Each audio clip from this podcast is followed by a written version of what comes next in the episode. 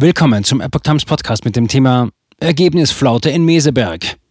Nach Kabinettsklausur. Wirtschaft fürchtet Wohlstandsverluste in unvorstellbarem Ausmaß.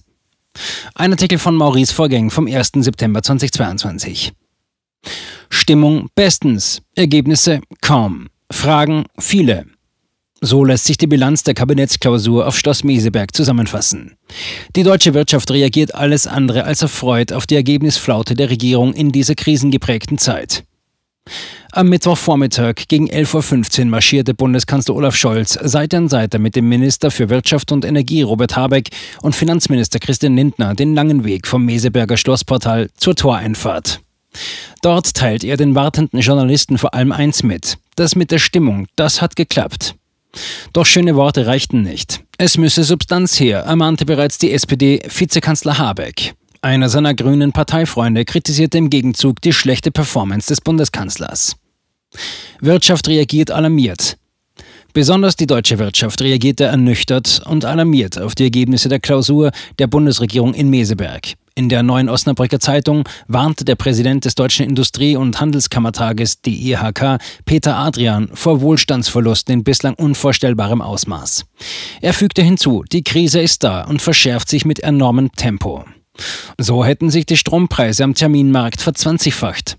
Das ist für viele Unternehmen geradezu dramatisch, so Adrian. Um schlimmste Folgen zu verhindern, benötige die Wirtschaft umgehend konkrete Antworten und Taten seitens der Politik, sagte der DIHK-Präsident. Wir brauchen jetzt schnell Klarheit über wirksame Entlastungen bei den Strom- und Gaskosten. Viele der aktuellen Diskussionen gehen an den realen Problemen der meisten Industriebetriebe, aber auch viele Betroffene aus Handel, Tourismus, Logistik und Dienstleistungen vorbei. Adrian warnte zugleich vor einer falschen Interpretation vermeintlicher Erfolgsmeldungen. Sinkender Gasverbrauch hat bittere Gründe. Wenn der Gasverbrauch der Industrie derzeit sinke, liege dies weniger an sinnvollen Sparmaßnahmen. Vielmehr seien sehr stark Betriebsstilllegungen und Produktionseinschränkungen der Grund dafür, dass weniger Rohstoffe verbraucht werden.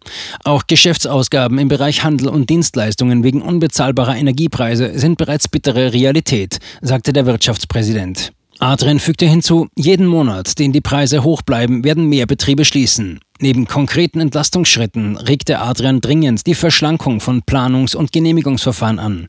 Das, was für LNG-Terminals und Windräder möglich ist, muss auch für die anderen vielen sinnvollen Investitionen von Unternehmen gelten. Wer jetzt in der Krise investieren will, kann nicht noch Monate oder gar Jahre auf amtliche Stempel warten. Schon um am Ziel der Klimaneutralität festzuhalten, müssten Unternehmen schnell und rechtssicher in Deutschland investieren können. Wir brauchen jetzt mutige Entscheidungen in Wirtschaft, Politik und Behörden, so Adrian. Drittes Entlastungspaket. Covadis, das 9-Euro-Ticket und der Tankrabatt sind seit dem heutigen Donnerstag Geschichte. Nun wartet das ganze Land gespannt, wie das nächste Entlastungspaket aussehen soll. Wahrscheinlich am 1. September-Wochenende soll die Entscheidung fallen, wie die Bundesregierung die explodierenden Preise für die Bürger weiter abfedern wird. Aus der Koalition werden seit Wochen Vorschläge zur Schau gestellt, in der Regel gern zugunsten des eigenen Wählerklientels. Kommt der von Lindner und seiner FDP angestrebte Inflationsausgleich bei den Steuern?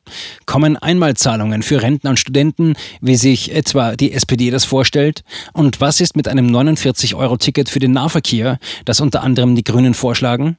Zumindest ist man sich inzwischen einig, dass es ein weiteres Entlastungspaket geben soll. Das klang vor wenigen Wochen noch ganz anders. Da betonte Lindner, in diesem Jahr gebe es für so etwas kein Geld mehr. Inzwischen aber hat er Spielräume im einstelligen Milliardenbereich entdeckt, wie er sagt, unter anderem durch höhere Steuereinnahmen. Die Summe zeigt, das neue Entlastungspaket kann nicht ganz so umfangreich werden wie die bisherigen. 9-Euro-Ticket, Tankrabatt, 300 Euro Energiepreispauschale und mehrere Steuervergünstigungen haben den Bund bereits viele Milliarden gekostet. Scholz kündigte ein sehr präzises, ein sehr maßgeschneidertes Entlastungspaket an. Das könnte heißen Hilfen für einzelne, besonders bedürftige Gruppen, anstatt eines Rundumschlags und Gießkannenprinzip.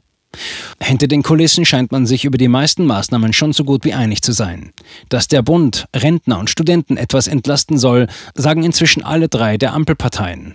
Auch die FDP spricht von Einmalzahlungen für besonders Bedürftige. Und der Kanzler hat seine diebische Freude ob des öffentlichen Rätselratens, dass bisher niemand etwas von den Gesprächen mitbekommen habe, das mache ihn professionell stolz, sagte er in Meseberg.